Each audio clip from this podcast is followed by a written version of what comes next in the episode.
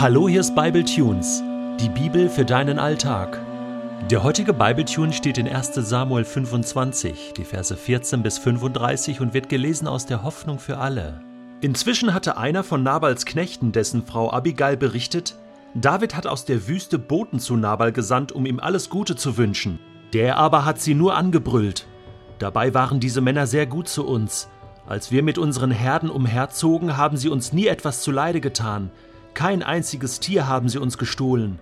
Im Gegenteil, Tag und Nacht umgaben sie uns wie eine schützende Mauer, solange wir unsere Herden in ihrer Nähe hüteten. Nun überleg doch, was zu tun ist.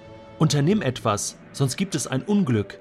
Dann ist Nabal verloren und wir alle mit ihm.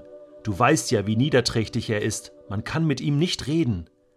So schnell wie möglich holte Abigail 200 Brote, zwei Schläuche Wein, fünf fertig zubereitete Schafe, einen Sack geröstetes Getreide, 100 Rosinenkuchen und 200 Feigenkuchen. Sie ließ alles auf Esel laden und befahl den Knechten: Geht voraus, ich komme hinterher. Ihrem Mann sagte sie nichts von ihrem Plan. Im Schutz des Berges ritt sie auf einem Esel den Bergpfad hinunter. David und seine Leute waren schon in der Nähe. Bald musste sie ihnen begegnen. David war immer noch wütend. Für nichts und wieder nichts habe ich die Herden beschützt, die dieser Schuft in der Wüste weiden ließ. Sorgfältig habe ich darauf geachtet, dass ihm nichts gestohlen wurde. Und was ist der Dank? Eine unverschämte Abfuhr. Gott soll mich hart bestrafen, wenn ich bis morgen früh auch nur einen seiner Männer am Leben lasse. Als Abigail David auf sich zukommen sah, stieg sie schnell von ihrem Esel und warf sich David zu Füßen. Sie verneigte sich, bis ihr Gesicht den Boden berührte. Dann begann sie Ich allein bin schuld, mein Herr. Bitte lass deine Dienerin reden und hör, was ich dir sagen will. Ärgere dich nicht über diesen boshaften Menschen. Er ist genau das, was sein Name bedeutet. Nabal, ein unverbesserlicher Dummkopf. Leider habe ich die Boten nicht gesehen, die du, mein Herr, zu uns geschickt hast. Doch so gewiss der Herr lebt und so gewiss du lebendig vor mir stehst, der Herr selbst hat dich aufgehalten. Er will nicht zulassen, dass du dich rächst und so zum Mörder wirst. Nabal wird seine gerechte Strafe schon bekommen und wie ihm soll es auch deinen Feinden ergehen und allen, die Böses gegen dich im Schilde führen. Sieh doch, ich habe dir Geschenke mitgebracht, mein Herr. Deine Leute sollen sie mitnehmen und unter sich aufteilen. Vergib uns, dass wir dich so schlecht behandelt haben. Gewiss wird der Herr deine königliche Familie nie aussterben lassen, denn du kämpfst gegen die Feinde Gottes. Er bewahre dich dein Leben lang vor großen Fehlern. Der Herr wird dich beschützen, wenn dich jemand verfolgt und umbringen will. Er wird dich behüten wie einen kostbaren Schatz, das Leben deiner Feinde aber wird er wegschleudern wie einen Stein. Wenn der Herr alle seine Versprechen erfüllt und dich zum König über Israel macht, dann sollst du nichts bereuen müssen. Du wirst ein reines Gewissen haben, weil du dich nicht gerecht hast und nicht zum Mörder geworden bist. Und wenn der Herr es dir einmal gut gehen lässt, dann denke bitte auch an mich, deine ergebene Dienerin. David rief ich danke dem Herrn, dem Gott Israels, dass er dich gerade in diesem Augenblick zu mir geschickt hat. Wie froh bin ich über deine Klugheit. Ich danke dir, dass du mich heute davon abgehalten hast, mich auf eigene Faust zu rächen und einen Mord zu begehen. Vor dem lebendigen Herrn und Gott Israels, der meinen bösen Plan durchkreuzt hat, muss ich gestehen, keiner von Nabals Männern hätte den nächsten Morgen erlebt, wenn du nicht so schnell gehandelt hättest. David nahm die Lebensmittel von Abigail entgegen und verabschiedete sich von ihr. Du kannst beruhigt nach Hause zurückkehren, sagte er. Ich habe mich von dir überzeugen lassen und werde deine Bitte erfüllen. Aus dem Tagebuch Davids Hilf mir, o oh Gott.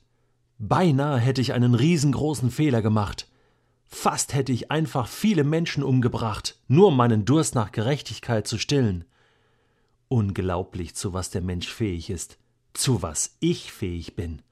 Gestern noch kann ich geduldig auf das Eingreifen Gottes warten und verschone das Leben Sauls, weil mein Herz klopft und ich ein schlechtes Gewissen habe. Und heute macht es mir überhaupt nichts aus, über Leichen zu gehen und ohne ein Augenzwinkern zu morden. Wahnsinn! David, Sohn Isais, wer bist du wirklich? Bist du ein kleiner, dummer Hirtenjunge aus Bethlehem, dem der Sieg über Goliath zu Kopf gestiegen ist und dem die Erwählung Gottes stolz und blind gemacht hat?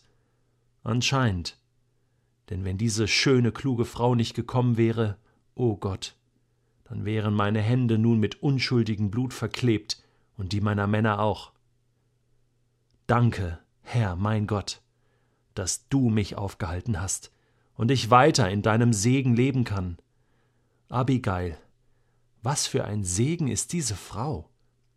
Mit was für einen Segen sie mich gesegnet hat! Immer noch höre ich ihre Worte in meinem Kopf und habe sie fest in mein Herz geschlossen. Wie weise sie ist und wie schön noch dazu. Herr, du hast sie mir geschickt und das kann kein Zufall sein. Sie ist definitiv mit dem Falschen verheiratet. Mit Nabal, dem Dummkopf.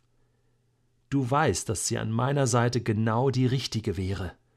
Mein Schwiegervater und König Saul hat mir sein wahres Versprechen verweigert und mir Ahinoam statt Michael gegeben. Ich bitte dich nun um Gerechtigkeit, mein Gott.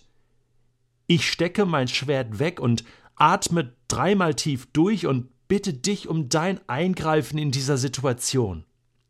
Zeige deine Macht. Ich bitte dich, dass du alles zu einem guten Ende führst. Ja, und jetzt will ich meine Gedanken in einem neuen Lied für dich, Gott, festhalten. Was schreibe ich da am besten? Verlass dich auf den Herrn und tue Gutes.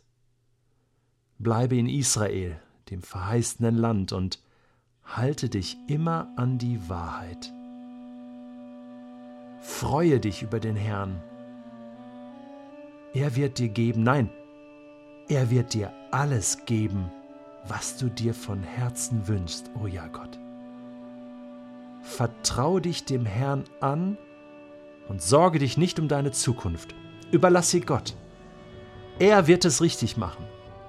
Dass du ihm treu bist, wird dann keiner mehr leugnen können. Dass du recht hast, wird für jeden sichtbar sein. Ja, sei geduldig und warte darauf, dass der Herr eingreift.